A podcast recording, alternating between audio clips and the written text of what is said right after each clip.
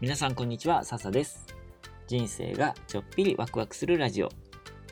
今日はお月見に関することをお話ししようかなと思います。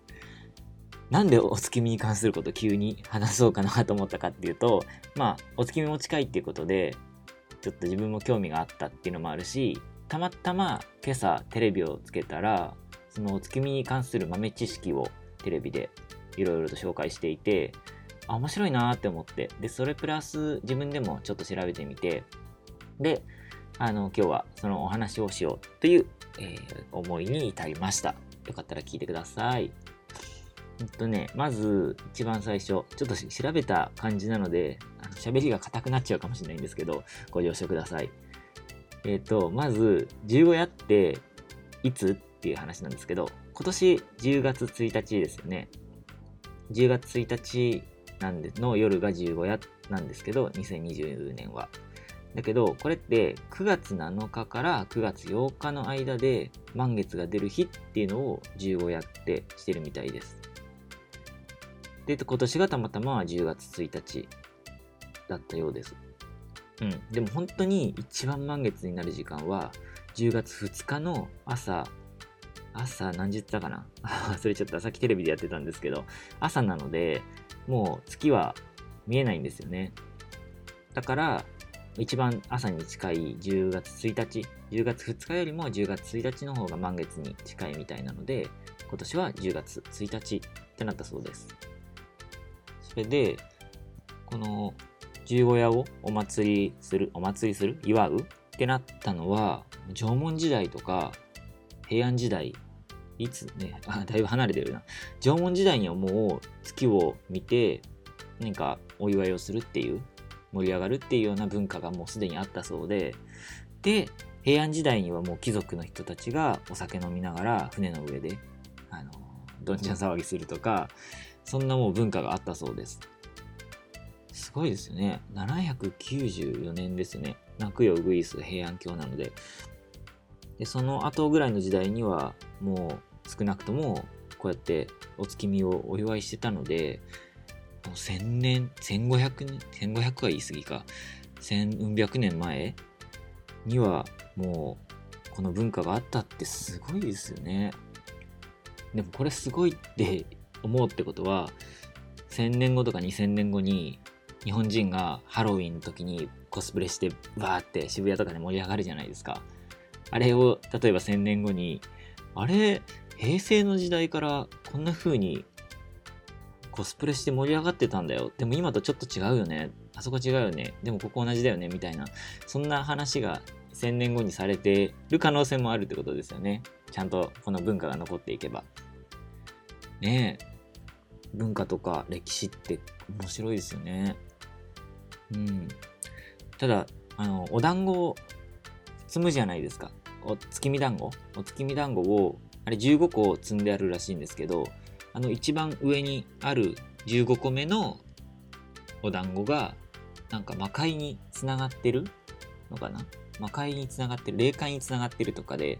なんかあれに魔除けがあるみたいで、だから、ああやって15個ピラミッド型に積むのには意味があるらしいですよ。でも僕、今まであの15個ピラミッド型に積まれたあのお団子、絵で、絵とか写真では結構よく見るんですけど、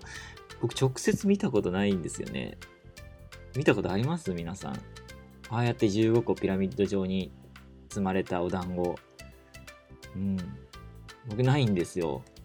もし見たことある人いたら、ぜひコメント欄でください。誰があれを用意するの？お母さんが買うんですかね？お母さんが作るんですかね？昔は作ってたのかな？だから、もしお家であの15個のお団子を使ってお祝いするよっていう人は、ぜひコメントください。あと、月に関する豆知識が、さっき調べたのがめちゃくちゃ面白くて、2つあるんですけど、1つ目は、海あの日本では月におつあのお月見じゃない月にウサギがいるって言われてるじゃないですかウサギが月見してるよってそういう形に見えなくもないですよねそれなんでウサギなの？っていう話とじゃあ他の国では何に見えるの？っていう話がの2つの豆知識が結構面白くてこれぜひ覚えといたら語れるんじゃないかな。後々、後々じゃないな。なんかちょっとお月見の話になった時に友達にちょっと知識をひけらかせるというか、こんな話があるんだぜって言えるんで、ぜひ覚えておいてもらえるといいなと思うんですけど、えっと、一つ目ね、えー、日本で月にウサギがいる理由っていうのは、これ昔話みたいなんですけども、あるおじいさんが道で食べ物乞いをしていたらしいんですね。ホームレスみたいなおじいさんが食べ物が、お腹が空いて食べ物を、食べ物乞いをしていて、そこにウサギとキツネと猿が通りかかったらしいんですよ。で、かわいそうだなと思った猿は木の実を持ってきて、で、キツネは魚を取ってきたそうなんです。ただ、ウサギは何も持ってくる、持ってこれるものがなくて、ああ、どうしようどうしようっていろいろと考えた結果、自分を焚き火の中に自分の体を入れて、入れてというか、突っ込んあの焚き火の中に突っ込んでで、自分を食べてくれって言ったらしいんですね。うさぎは。で、結局、うさぎは死んじゃったらしいんですけども、でも実はそのおじいさんっていうのが、帝釈天っていう神様で、その帝釈天っていう神様が、うさぎかわいそうだな、哀れだな、そして 本当は感謝、哀れだなというか感謝しなきゃいけないですよね。本当はね。そう、哀れだなと思って、で、月の中に蘇らせて、で、月だからいつでもみんなから、日本、日本じゃない、え、ー、と、地球の人から見えるような場所にあるわけじゃないですか。なので、その月にうさぎを蘇らせて、で、みんなからお手本として見えるように月に蘇らせたっていう話でした。でも月月に蘇ったウサギは、ね、おじいさんのためになのか自分たちのためになのかずっとお餅をついているそうです。えー、なんかちょっと切ない話ですよね。月はウサギにとって暮らしやすいんでしょうか？暮らしやすいならいいんですけど、せっかく、ね、自分の身を何投げ打ってまでおじいさんを助けようとしたのに